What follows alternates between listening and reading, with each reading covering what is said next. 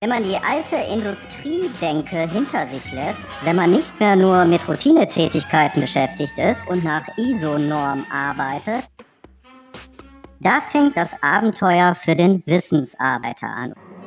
Abenteuer digitale Die zweite Zukunft. Staffel mit Markus Klug. Einen schönen guten Abend. Hier Markus Klug am Mikrofon. Ich begrüße dich zur sechsten Folge der zweiten Staffel von Abenteuer digitale Zukunft über die Kunst des neuen Arbeitens und den Weg zum smarten Experten.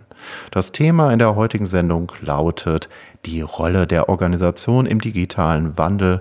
Welche Herausforderungen gilt es zu meistern? Es gibt viele Fragen zu klären, vielleicht hast du dir diese Fragen auch schon einmal gestellt. Zum Beispiel, wie sieht eine Arbeit mit mehr Sinn im Übergang zum digitalen Zeitalter aus? Weniger Stress, weniger Hamsterrad, weniger Optimierung. Ist das lediglich die Zukunftsvision von Menschen, die im Wohlstand leben, so wie viele Menschen in Deutschland, die sich also in einer Art von Filterblase befinden? Oder welche Herausforderungen kommen auf die Unternehmen hierzulande zu? Etwa, wenn wir von Selbstorganisation reden, von Teamarbeit, von mehr Mitbestimmung und von Innovation und Management. In dieser Sendung geht es dabei vor allem um Menschen und Organisationen, die viel mit Kopf und Computer arbeiten und die mehr aus ihrem Potenzial machen wollen. Vor allem geht es um Angestellte, zum Beispiel auch um leitende Angestellte und um Solopreneure, die mehr in die Rolle eines Experten rein wollen und dabei voll auf die neuen Möglichkeiten im Übergang zum digitalen Wandel setzen wollen, wenn es um die Entwicklung und Umsetzung von eigenen Serviceleistungen und Produkten geht. Wissensprodukten wohlgemerkt, zum Beispiel E-Books, Online-Trainings, Membership-Portale, derartige Dinge. Ja, also wir alle bewegen uns mehr oder weniger das ganze Leben in Organisationen und daher ist diese Umwelt, die Organisationen einfach nicht aus unserem Leben, aus unserem Berufsleben, aus der Wirtschaft wegzudenken. Und umso wichtiger ist auch die Frage zu stellen, welche Herausforderungen es zu meistern gilt auf der Ebene der Organisation im digitalen Zeitalter. Zu diesem Thema freue ich mich heute ganz besonders, die beiden Frauen Kerstin Zulechner und Julia von Winterfeld in meiner Sendung begrüßen zu dürfen. Ich freue mich auf ein Doppelinterview. Du bekommst aus beiden Interviews auszugsweise einzelne Parts heute in der Sendung präsentiert. Julia von Winterfeld ist Digitalexpertin und war als Managing Director über viele Jahre international unterwegs, vor allem im Agenturkontext, bevor sie 2015 mit ihrer Unternehmensberatung Soulworks ein neues Kapitel in ihrer Karriere begann. Sie selbst sagt dazu, nach 20 Jahren digitale Produktentwicklung habe ich endlich verstanden, dass es mir nicht mehr ums Produkt geht, sondern um den Menschen. Den Menschen wieder sinnvoll mit seiner Arbeit und seinem Leben zu verbinden. Daher auch der Titel ihrer neuen Beratungsagentur Soul Works. Welche besonderen Herausforderungen auf mittelständische Unternehmen in Deutschland zukommen und was das mit dem Management zu tun hat, dürfte Kerstin Zulechner bestens beantworten können.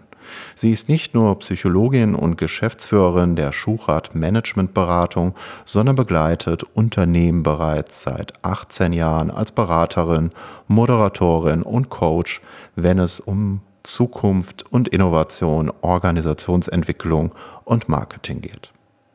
Als Vorbereitung zu diesen beiden Interviews, die ich dir in dieser Sendung auszugsweise präsentieren werde, habe ich fünf zentrale Begriffe ausgewählt, die etwas mit dem digitalen Wandel zu tun haben und die meiner Meinung nach von zentraler Bedeutung sind. Erstens Individualität, zweitens Führung, auch Selbstführung, Selbstmanagement, drittens Agilität, viertens Flexibilität und fünftens neue Bürokonzepte. Diese zentralen Begriffe habe ich aus dem empfehlenswerten Buch New Work auf dem Weg zu einer neuen Arbeitswelt von Benedikt Hackel und Marc Wagner entnommen. Ich empfehle dir außerdem das E-Book Mache etwas Besonderes aus deinem Wissen auf meiner Website www.markusklug.de. Das kannst du dort herunterladen, kostenfrei. Außerdem empfehle ich dir auch den Abenteuer Digitale Zukunft Newsletter denn das E-Book bildet die Ergänzung zu diesem außergewöhnlichen Newsletter. Dieser Newsletter ist der erste Newsletter, der wie ein Lernabenteuer konzipiert ist.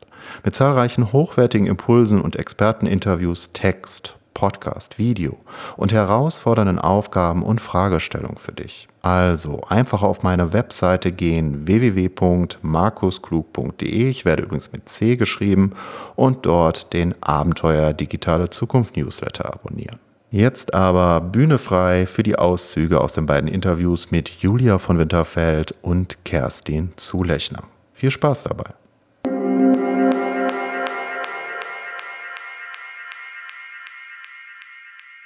Frau von Winterfeld, ein Zitat von Ihnen aus einem anderen Interview lautet, wenn alles rationalisiert, automatisiert wird, kommt es gerade jetzt darauf an, den Künstler und Entdecker wieder in uns zu erwecken. Können Sie das einmal näher ausführen? Wir lesen ja andauernd ähm, Schlagzeilen, die einem sagen, wir werden keine, äh, keine Rollen mehr haben, beziehungsweise die Jobs werden von Robotern übernommen.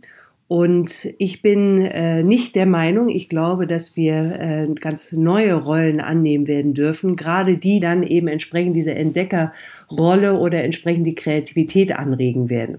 Und von daher kam dieser Satz, ich bin überzeugt davon, dass wir viel mehr unsere Kreativität wieder anregen müssen, dass wir entsprechend auch unsere ja, Neugier wieder äh, nach vorne bringen müssen und äh, uns damit stärker mit diesen Qualitäten äh, ins Arbeiten bringen können. Welche neuen Chancen tun sich denn Ihrer Meinung nach im digitalen Wandel auf? Also ich glaube, dass wir zunächst mal eine sehr viel stärkere Innovationsfreude haben werden. Das heißt, diejenigen, die innovationslustig sind, die entsprechend neue Dinge erforschen wollen, neue Möglichkeiten erforschen wollen durch die Technologie oder mit Hilfe der Technologie, das werden sicherlich Rollen sein, die in Zukunft äh, stärker nachgefragt werden.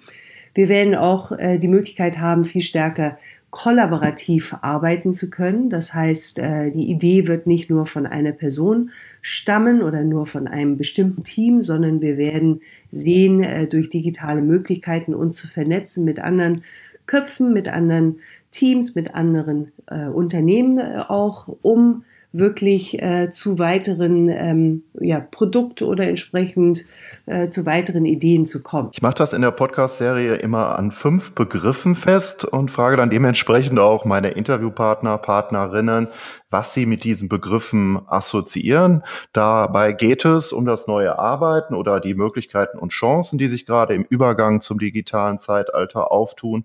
Also ich stelle Ihnen erstmal die fünf Begriffe vor und dann gehen wir die so der Reihe nach durch. Also Individualität, Führung, Agilität, Flexibilität und neue Bürokonzepte.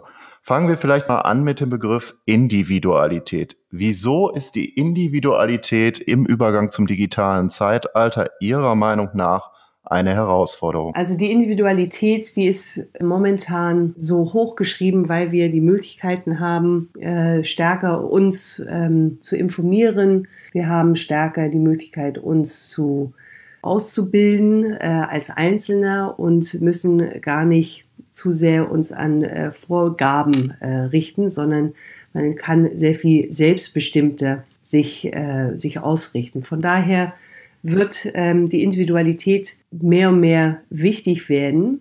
Ich glaube, es ist ähm, die Aufgabe jetzt im Zuge des digitalen Wandels zu erkennen, wie jeder Einzelne tickt, wie jeder Einzelne sich weiter ausbilden oder weiterentwickeln möchte, wie jeder Einzelne sich einbringen möchte, mit welchen Talenten, wie aber auch mit welchen Fähigkeiten. Und äh, genauso ist, wird eben die, äh, der Einzelne selber sich mehr selbstbestimmend ähm, zur Verfügung stellen und auch sagen, was er oder sie gerne hätte oder nicht hätte, um die Arbeit oder die eigene Arbeit dann auch auszurichten. Von daher wird es ähm, sehr viel wichtiger und auch entsprechend ja, ein, anzusetzen, äh, auch in der Unternehmensführung, wie man diese Individualität auch äh, herausfinden äh, kann. Was will der Einzelne? Das wäre auch der nächste Punkt. Welche Herausforderungen stellen sich jetzt dabei für die Führungskräfte? Ich glaube, dass äh, genau diese das ist die größte Aufgabe, dass die Führung eben nicht mehr in der Lage ist, eine, ähm, ja, so eine Qualität für alle anzuwenden, sondern dass äh, Führung eben anerkennt, jeden Einzelnen so zu führen, wie es er oder sie benötigt, was er oder sie auch äh, ja, an, an Wünschen beziehungsweise auch an ähm, Orientierungsbedarf hat.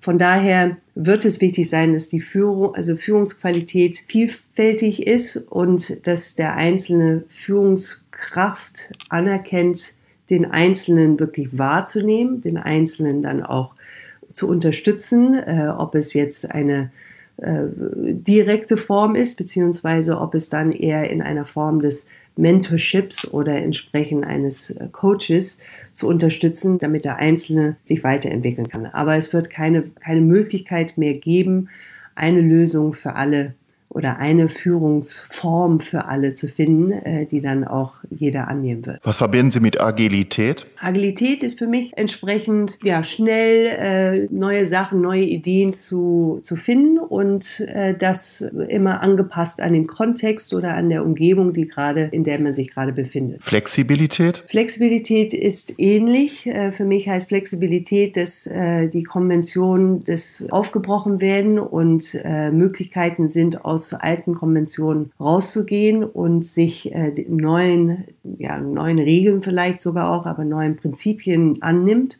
um entsprechend wieder in dem Kontext agieren zu können. Der nächste Begriff sind die neuen Bürokonzepte. Da möchte ich noch vorher was zu sagen. Und zwar haben wir ja einerseits die Herausforderung äh, der Innovation, also der Kreativarbeit. Äh, dazu gehören Ideen entwickeln, gemeinsam auch im Team, Brainstorming, verschiedene Dinge.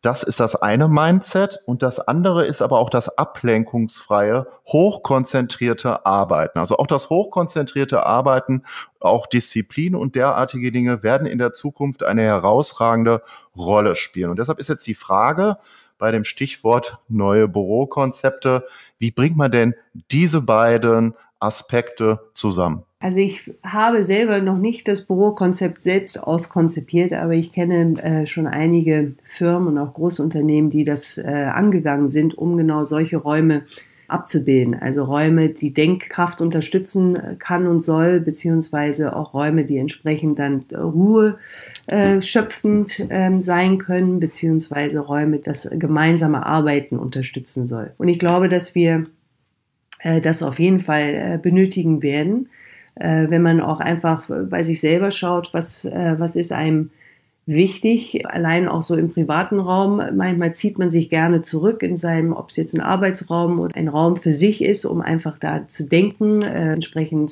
selber kreativ zu sein. Oder eben, äh, wenn man jetzt will, so ins Wohnzimmer zu gehen, wo dann der Austausch, der entsprechende Dialog oder Kommunikation dann stattfindet um dann äh, gemeinsam etwas äh, zu arbeiten, beziehungsweise dann auch gemeinsam Lösungen zu finden. Also ich bin überzeugt davon, dass äh, das Konzept Büro neu angedacht werden muss. Äh, ich habe nicht unbedingt äh, schon die besten Lösungen gesehen, aber äh, auf jeden Fall gehen sie in dieser Richtung, dass unterschiedliche Räume unterschiedliche, sag ich mal, Kräfte entfachen sollen, entweder die eigene Denkkraft oder entsprechend den, den Austausch. Mit Ihrer Agentur Soulworks beraten Sie ja selber Unternehmen auf dem Weg zum digitalen Wandel, also Wandel zu gestalten. Jetzt würde mich mal interessieren, wo sehen Sie denn die größten Herausforderungen, Probleme, vielleicht auch Schmerzen von Unternehmen im Übergang zum digitalen Zeitalter, was Sie jetzt bis jetzt so gesehen haben? Wo gibt es wirklich echte Problemfelder, die es gerade oder in den nächsten Jahren zu lösen gilt? Was würden Sie dazu sagen? Also bislang ähm, war es eigentlich das Problemfeld, äh, wir müssen innovationstüchtiger werden oder innovationskräftiger werden. Und äh, die Frage dann, wie können wir uns dahin gestalten, um entsprechend innovationskräftiger zu werden.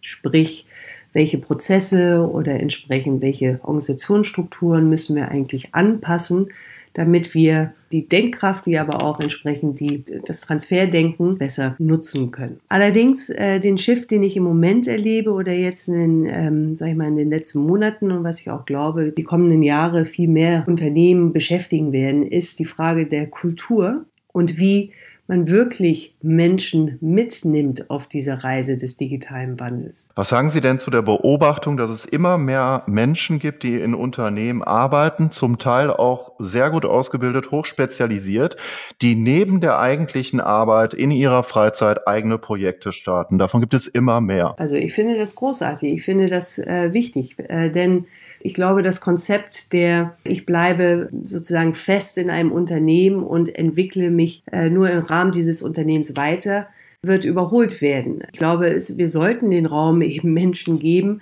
sich zu überlegen, an welchen Projekten sie wirklich teilhaben wollen, was denen denn wirklich entspricht in ihren Talenten und auch in ihren äh, Fähigkeiten. Und wenn es nicht alles äh, gegeben ist in den Unternehmen, warum sollten sie dann nicht auch außerhalb des, sag ich mal, Hauptarbeitgebers an anderen Projekten teilhaben um sich entweder A, da weiterzuentwickeln oder B, entsprechend sich auch da ähm, mit ihren Fähigkeiten einzubringen.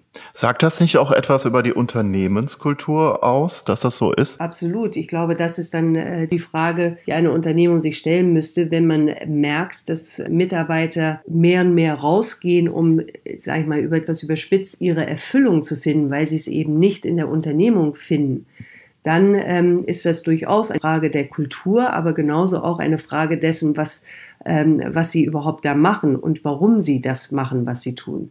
Das ist jetzt natürlich sehr schwarz-weiß gemalt. Es äh, kann auch ganz andere Gründe geben, ähm, warum Menschen auch außerhalb der Unternehmung Projekte suchen, ähm, einfach weil sie äh, zeitlich sich jetzt nicht, ähm, sag ich mal, das übliche, noch übliche Fünf-Tage-Woche dort verbringen wollen, sondern einfach Raum haben wollen, um Experimente äh, mit Projekten auswärts äh, zu haben. Aber wenn ein Unternehmen zu mir kommen würde und sagen würde, es ist erstaunlich, also viele unserer Mitarbeiter suchen schon außerhalb oder wünschten sich jetzt eine Halbzeitarbeit, weil sie woanders äh, sich angliedern möchten in Projekten, äh, dann sollte sich die Unternehmung schon darüber Gedanken machen, warum sie existieren, was sie denn genau machen und warum sie vielleicht da nicht diese Erfüllung ihren eigenen Mitarbeitern äh, zuspielen können. Es gibt ja schon einzelne Unternehmen, beispielsweise in den USA, die mit der äh, Vier-Tage-Woche experimentieren, zum Teil auch sehr erfolgreich.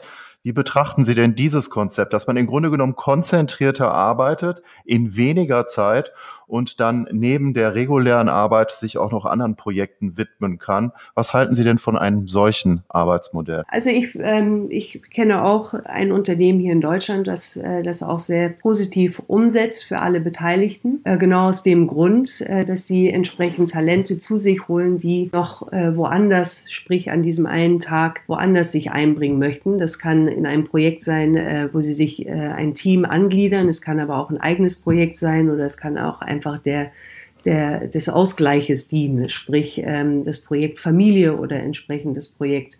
Das heißt, ähm, absolut, das kann funktionieren, aber ich, ich habe auch gesehen und entsprechend auch in, in Dialogen mit Unternehmen, dass es nicht für jedes Unternehmen möglich ist, äh, ein, ein Vier-Tage-Woche einzuführen. Und dann kommen wir auch wieder zurück zu der Frage, da muss ein Unternehmen schon klar sein, ja, warum es existiert, äh, mit was es sich eben in die Welt hineintragen möchte und äh, wie es das dann auch gestalten möchte. Und bei manchen Unternehmen ist eine Vier-Tage-Woche eine Lösung und auch eine Möglichkeit für andere, aber eben nicht. Wie gehen Sie denn selber in Ihrer eigenen Agentur damit um? Also was setzen Sie selber um von dem, was Sie sehen, was vielleicht zukunftsweisend ist? Also für mich ist es wichtig, äh, die Selbstbestimmung. Das heißt, äh, wir haben äh, keine Vier-Tage-Woche, aber was wir haben, ist jeder kann und soll entsprechend sich ähm, selbst für sich selbst definieren, wie viel Zeit er oder sie äh, in, in Soulworks äh, hineinbringen möchte. Das heißt, schon allein bei der so Einstellungsprozess gilt es, äh, dass der Einzelne selbstbestimmt äh, ist in, wie möchte ich meine Arbeit gerade in Bezug auf Soulworks ausrichten oder wie viel Zeit möchte ich denn da einbringen. Das heißt, unser Team äh, da habe ich äh, sowohl eine Mitarbeiterin, die vier Tage äh, sich Soulworks widmet, andere, die nur, sag ich mal, Halbzeit sich entsprechend widmen. Ich wie auch andere die ganze Woche. Also es ist sehr, sehr unterschiedlich. Wie äh, wird das gehandhabt bei konzentrierteren Arbeiten? Also äh, besteht dann auch die Möglichkeit, dass Mitarbeiter teilweise im Homeoffice-Modus arbeiten oder wie, wie gehen Sie damit um? Ja, ganz genau. Also wir sind schon äh, verstreut. Also es ist, äh, sag ich mal, ein Hauptsitz in Hamburg äh, oder da haben wir unseren Sitz. Nicht alle sitzen in Hamburg.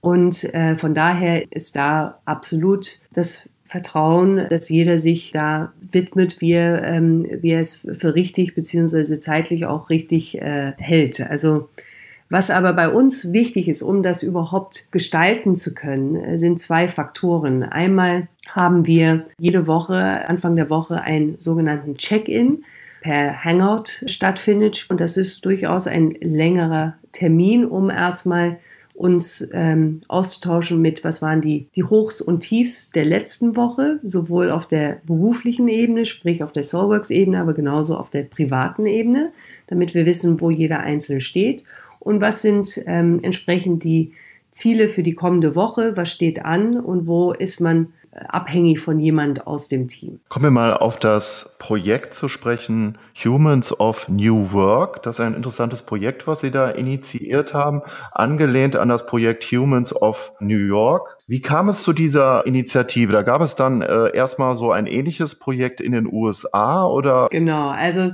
das, also das Projekt in den USA haben wir natürlich gesehen und waren begeistert von der Tatsache, dass, äh, dass der Mensch so im Vordergrund stand. Und ich bin einfach jemand, der doch sehr auf den Menschen eingehen möchte und den Mensch kennenlernen möchte. Ich bin weniger davon begeistert von Tools und Prozessen, äh, sondern äh, was, was hat es dem Menschen bewogen, das zu tun, was er getan hat. Und das hat äh, für mich Humans of New York sehr schön herausgearbeitet, einfach die, die menschliche Qualität was sich da in New York zusammenfindet.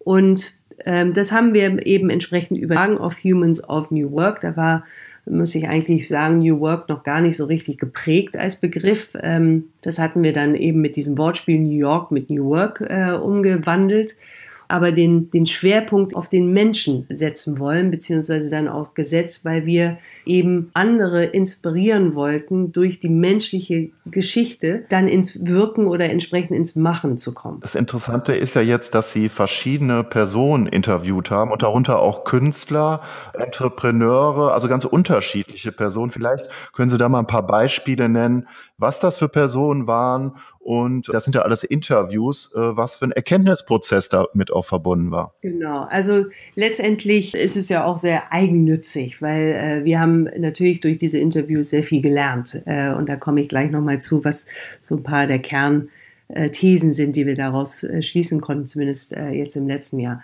Aber ja, absolut, es war äh, für mich und dann auch für uns wichtig, eben unterschiedliche Persönlichkeiten, also sich nicht nur auf die Konzerne oder entsprechend nur auf die, ich, ich schreibe es jetzt ein bisschen, aber die Berliner Blase zu äh, fokussieren, sondern was sagt, sagt denn der Künstler, was sagt denn entsprechend ein, leider habe ich noch äh, niemanden da gefunden, aber vielleicht gelingt es mir in 2018 aus der Politik oder entsprechend aus der Wissenschaft da auch nochmal äh, herauszugreifen.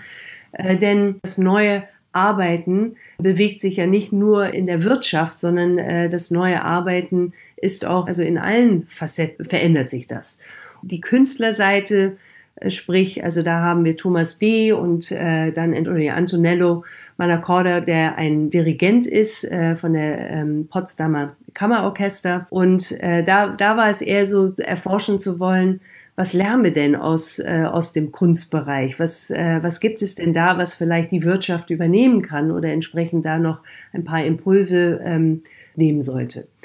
Und deshalb, also ist es vielleicht ein bisschen äh, in diesem 2017, sag ich mal, Experimentierfreude. Wir, wir gehen jetzt einfach mal auf Menschen zu, die wir glauben interessant sein können, die aber auch äh, aus unserer Sicht etwas bewegt haben. Um mal das Orchesterbeispiel von Ihnen aufzugreifen, was kann ein Konzern in puncto neue Arbeit von einem Orchester lernen? Also da war eigentlich so die, für uns die Frage, ist ein Dirigent äh, wie eine Führungskraft zu sehen und wenn ja, was lernen wir denn von einem Dirigenten?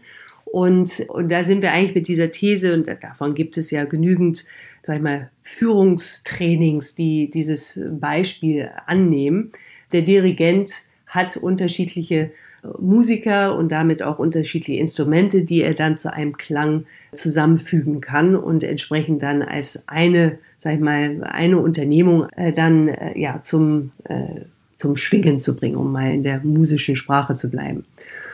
Und wir wollten eigentlich rausfinden, stimmt das wirklich? Also ist das, ist das wirklich so oder ähm, hat äh, ein Dirigent und eben dieser Mensch selbst doch äh, was anderes uns zu erzählen? Und da war es für uns eben so interessant, wie in diesem Gespräch mit Antonello wir erfahren haben, wie wichtig es ist, immer wieder seins nachzugehen. Also äh, er hatte uns einfach von seinem Werdegang erzählt, dass er nie gedacht hat, Dirigent zu werden, äh, sondern er blieb, war zunächst ein, ein ähm, Geigenspieler und dachte eigentlich seine Karriere im, sag mal, mit der Geige zu machen. Und seine Botschaften waren aber viel tiefer aus unserer Sicht, eben das nachzugehen, was einem wirklich zieht und da nicht die Scheu zu haben, auch zum späteren Zeitpunkt etwas ähm, Neues auszuprobieren und sich äh, durchaus äh, leiten zu lassen. Äh, das war eine Kernaussage. Äh, die andere Kernaussage war in Bezug auf Millennials, ähm, hatten wir dann etwas länger diskutiert, dass oftmals denkt ein Millennial, alles gleich instant zu haben, also dass man auch immer gleich ausgebildet oder entsprechend sofortige äh, Rückmeldung braucht, dass man toll ist, dass man super ist, ähm, dass man die Anerkennung hat durch seine Likes etc. Seine Botschaft war, das geht einfach nicht. Wenn man sein Fach wirklich beherrschen möchte, dann muss man auch den langen Weg gehen wollen, das auch aushalten wollen, das auch entsprechend wirklich in seinem Fach, sag ich mal, zu üben und da dran zu bleiben und nicht immer ausweichen, wenn es schwerer wird, beziehungsweise langweilig wird, beziehungsweise wenn man nicht gleich die Anerkennung erhält. Das Gespräch entfachte ganz andere Themen. Also im Gegensatz zu der These, die wir eigentlich ergründen wollten, ist ein Dirigent gleich eine Führungskraft und äh, was können wir daraus lernen. Von daher haben wir gar nicht diese Antwort. Aber was wir auch herausgefunden haben, ist, dass dieses Bild Dirigent und Orchester gleicht eine Unternehmung eigentlich heute auch nicht mehr gültig ist, sondern eigentlich, wenn man äh, Musik als Beispiel für eine Organisation nehmen möchte, dann wäre das Kammerorchester viel besser für die heutige oder für diesen Wandel ähm, viel besser geeignet. Das heißt, die neue Musik wäre eine Musik, die verschiedene Führungsparts zulässt, also nicht wie Herbert von Karajan, um das klassische Bild äh, hinauf zu beschwören, der bekanntermaßen auch ein Diktator gewesen ist, da wäre dann äh, die Kammermusik die neue Arbeit, wenn man dieses Bildbeispiel anführen möchte. Ja, so habe ich das jetzt verstanden. Sie haben schon richtig gesagt. Also wo jeder äh, auch mal die Führung übernehmen kann, beziehungsweise auch auf Augenhöhe entsprechend zusammen musiziert wird und entsprechend dann jeder einzelne oder jedes einzelne Musikinstrument seine absolute Berechtigung hat und da einfach ein Ausgleich stattfinden kann.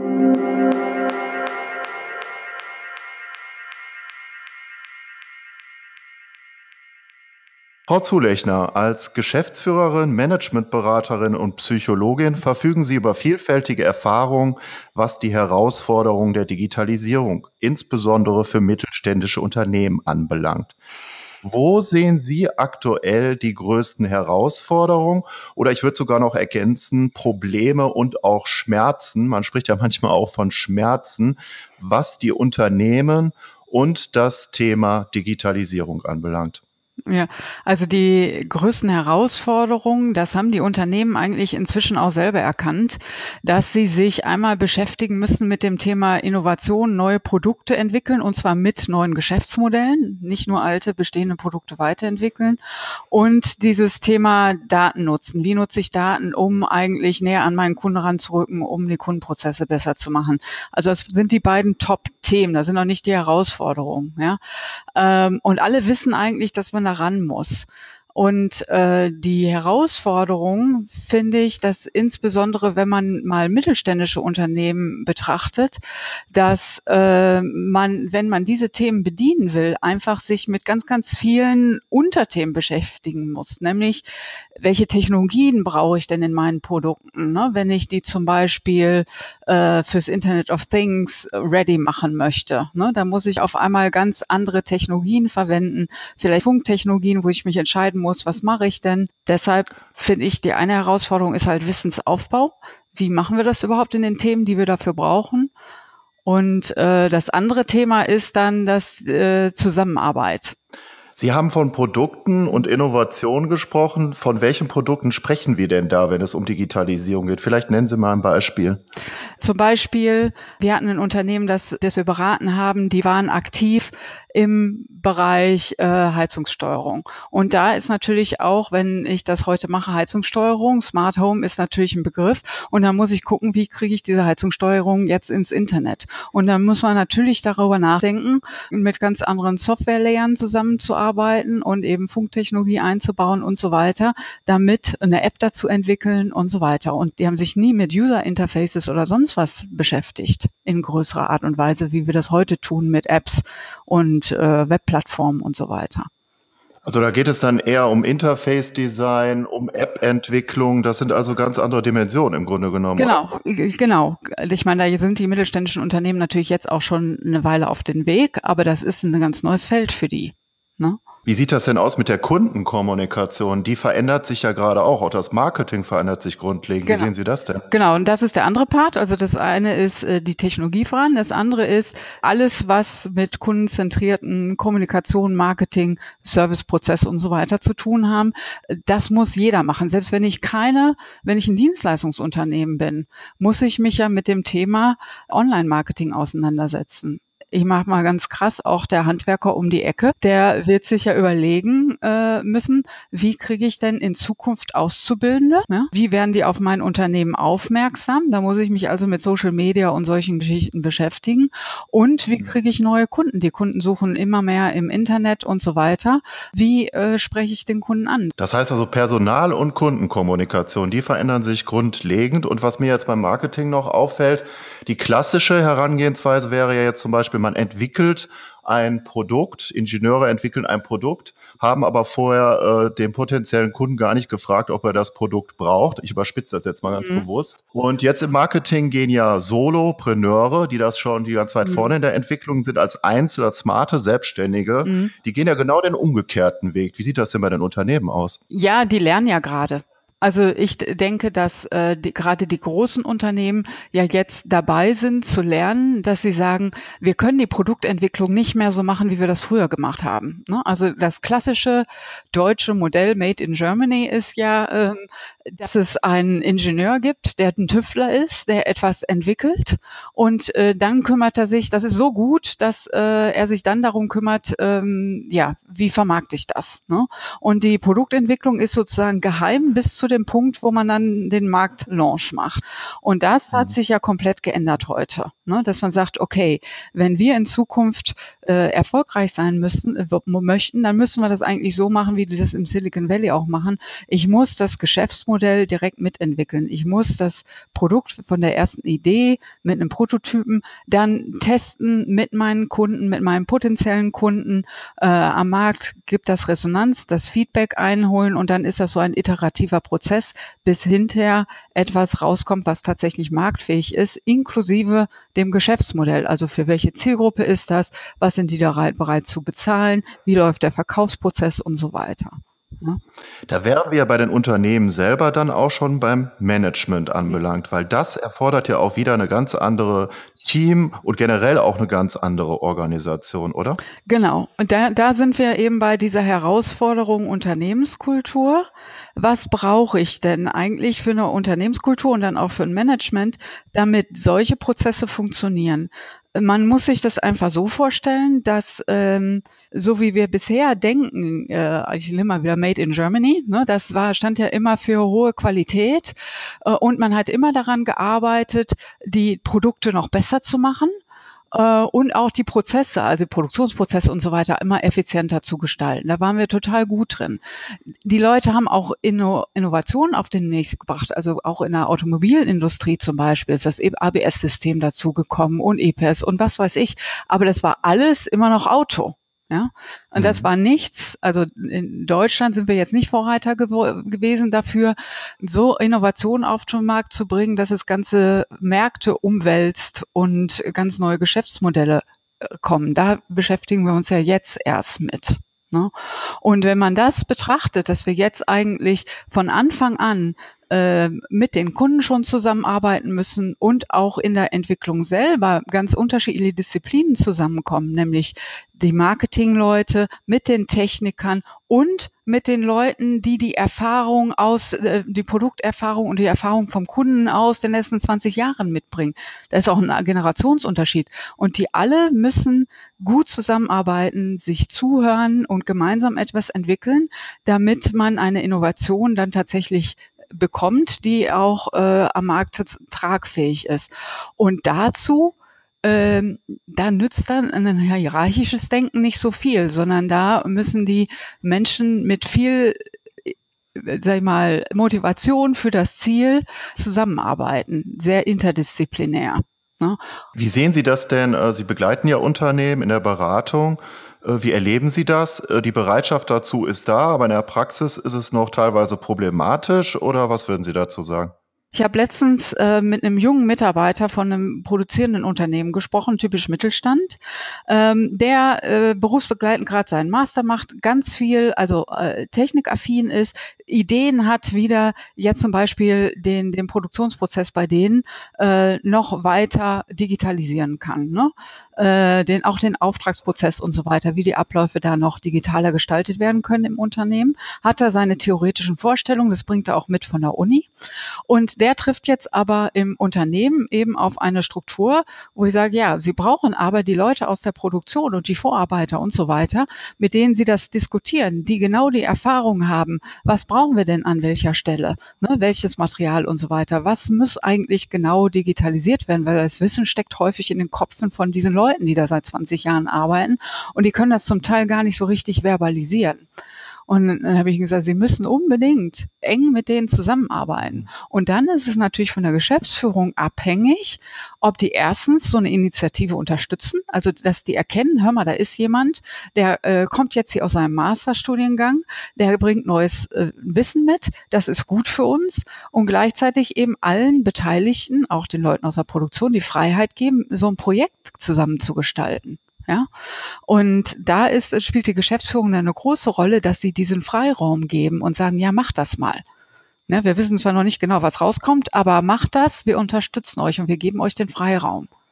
Das heißt, im Moment äh, sind das so auch so Lernexperimente, wenn ich das richtig äh, verstehe. Boris Kloger hat mal äh, zu mir gesagt, das wären Organisationsgewohnheiten zweiter Ordnung.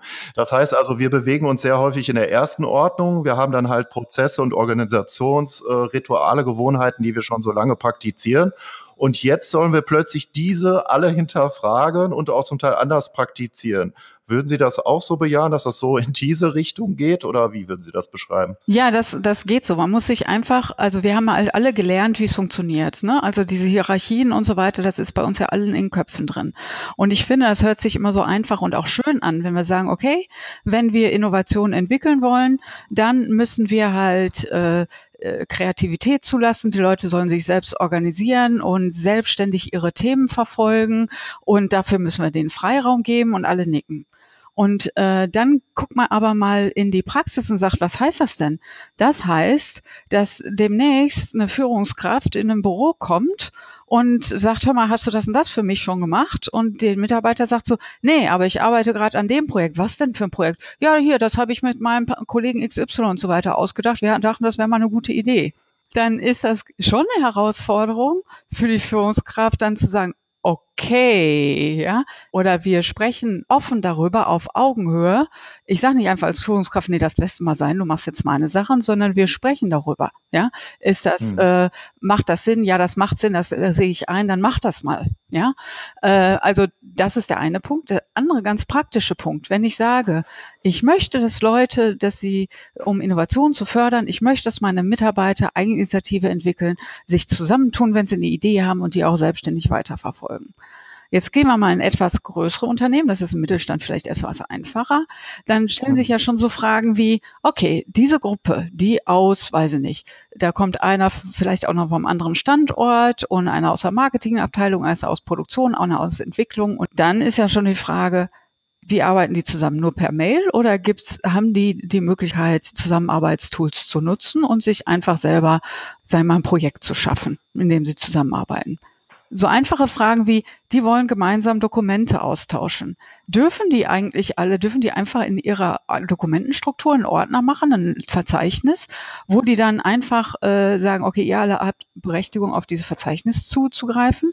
Oder müssen die dafür erst eine große Freigaberunde drehen durch die IT-Abteilung und verschiedene äh, Managementinstanzen? Also das finde ich ein sehr interessantes Thema, was Sie da gerade angesprochen haben, weil es hat ja in den letzten Jahren eine Komponentenrevolution stattgefunden. Das heißt, wir benutzen noch Office und in den letzten vier, fünf Jahren gibt es ungefähr 400, 500 neue Programme, die man auch miteinander vernetzen kann, if Z als Tools.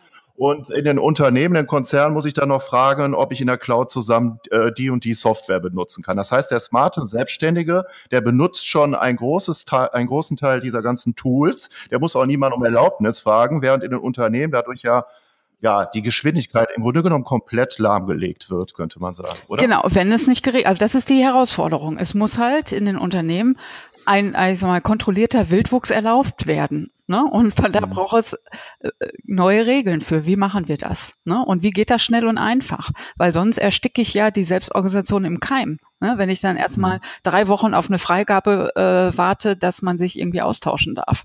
Ja. Und das andere Spannende finde ich noch, wenn ich mir jetzt äh, einen Angestellten betrachte, der noch nie selbstständig gearbeitet hat, ähm, wo dann jetzt plötzlich gesagt wird, ihr sollt jetzt alle quasi wie Unternehmer als Angestellter arbeiten, ist ja auch so ein bisschen so eine Ideologie, wie ich finde.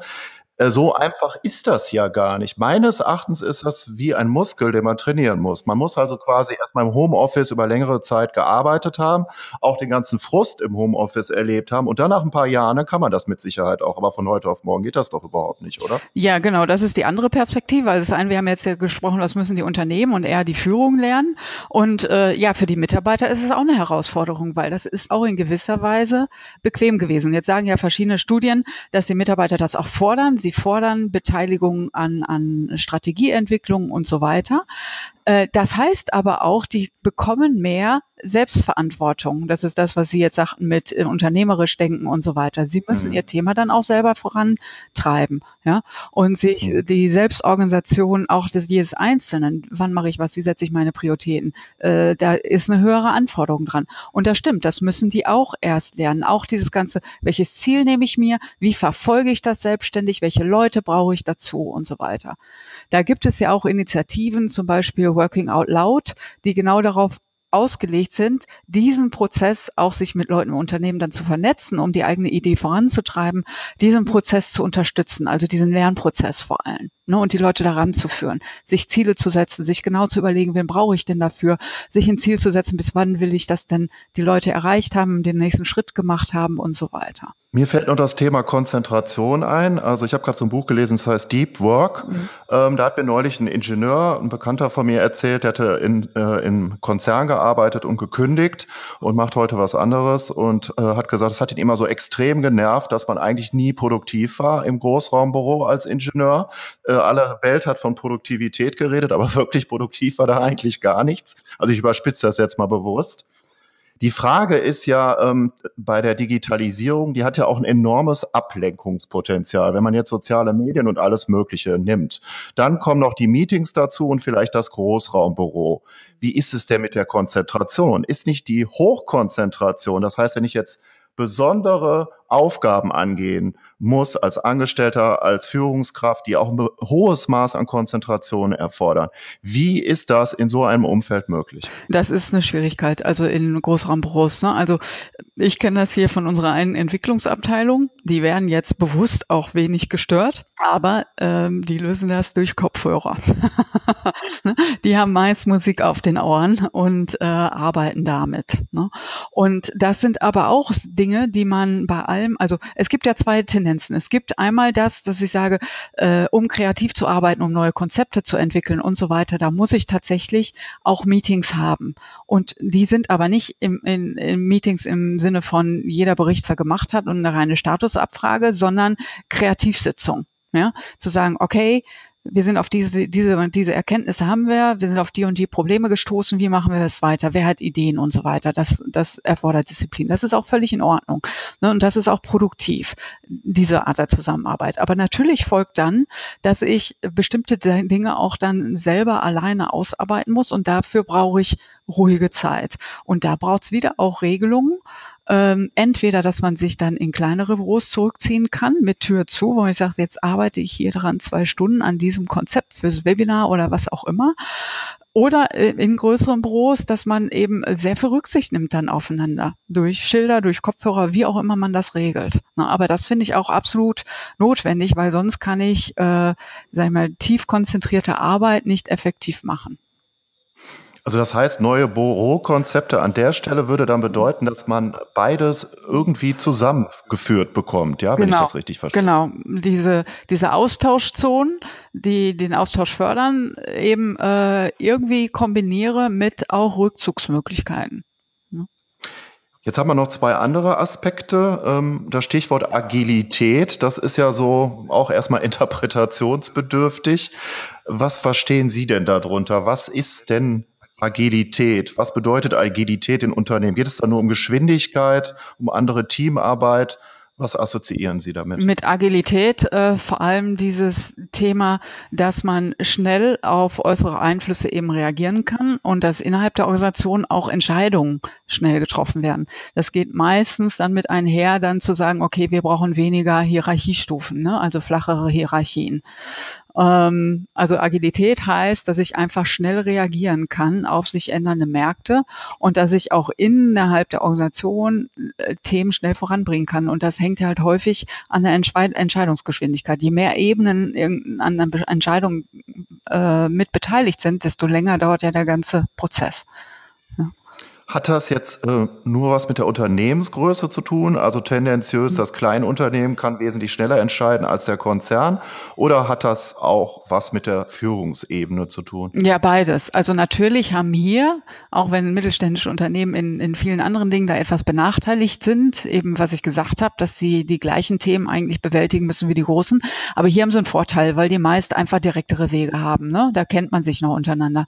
Aber ähm, das ist ähm, der Vorteil von einem mittelständischen Unternehmen. Aber es hat mit beiden diesen Aspekten zu tun. Eben einmal, dass ich überhaupt äh, weniger Hierarchien habe, dass es von der Struktur her schon so ist, dass weniger einbezogen werden müssen in so eine Entscheidung. Und das Zweite ist einfach, dass man sich auch, äh, also dass man einfach auch entscheidungsfreudig ist und sagt, okay, jetzt machen wir das erstmal so. Und ähm, das ist ja gerade im Innovationsumfeld auch eine Testgeschichte immer. Ne? Uh, testen das und dann, wenn es falsch war, wir treffen alle jeden Tag falsche Entscheidungen, dann müssen wir halt daraus lernen und das äh, nächste Mal einen anderen Weg ausprobieren. Letzter Punkt, was die Herausforderung für das Management anbelangt und auch für die Führung in Unternehmen, ist die Individualität. Also zum Beispiel, dass man äh, Homeoffice machen kann. Also das wäre jetzt ein Punkt. Äh, was verstehen Sie darunter? Was ist daran so die Herausforderung? Ähm an der Individualität, da ist ja einmal damit gemeint, dass jeder als seine eigene Persönlichkeit auch wahrgenommen werden möchte. Und das hat auch damit zu tun, was wir vorhin schon gesagt haben, dass sich die Mitarbeiter dann auch selber überlegen, woran will ich eigentlich arbeiten und auch was will ich lernen ne? ähm, dass sie da auch mehr in die Selbstverantwortung kommen. Und da muss ich natürlich auch als Unternehmen dann äh, die Möglichkeiten bieten.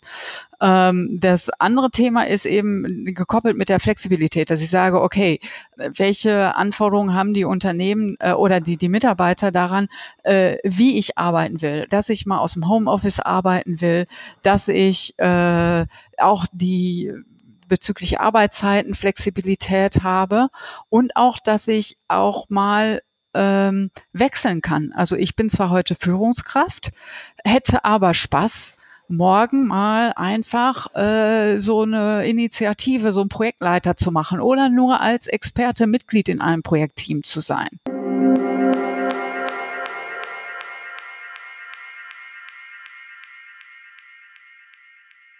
So, da wären wir auch schon wieder am Ende angelangt. Hier Markus Klug am Mikrofon. Wenn du das Abenteuer digitale Zukunft vertiefen willst und du noch mehr hochwertige Impulse zum Thema die Kunst des neuen Arbeitens suchst, dann solltest du dir auch unbedingt das 80-seitige E-Book Mache etwas Besonderes aus deinem Wissen auf meiner Website www.markusklug.de herunterladen. Ich werde übrigens mit C geschrieben. Das Buch bildet die Ergänzung zum Abenteuer Digitale Zukunft Newsletter und dies ist ein ganz besonderer Newsletter, denn dieser Newsletter ist der erste Newsletter, der wie ein Lernabenteuer konzipiert ist, mit hochwertigen Impulsen und Experteninterviews, Text, Podcast, Video. Jede Menge herausfordernde Aufgaben und Fragestellungen warten auf dich. Also, worauf wartest du noch? Einfach auf meine Website www.markusklug.de gehen und dort den Abenteuer Digitale Zukunft Newsletter abonnieren. Die nächste Folge von Abenteuer Digitale Zukunft erscheint am Montag, den 2. April. Dann gibt es ein Interview mit Christoph Bader von der Wertefabrik, der Organisation zu besseren Orten machen will. Ich freue mich, wenn du in der nächsten Episode am 2. April, am Montag, den 2. April wieder dabei bist. Wir hören uns, dein Markus Klug. Wie sieht die neue Kunst des Arbeitens aus? Wie wirst du zum smarten Experten? Bleibe am Ball, es bleibt spannend und höre die nächsten Folgen von Abenteuer digitale Die Zukunft. zweite Staffel mit Markus Klug.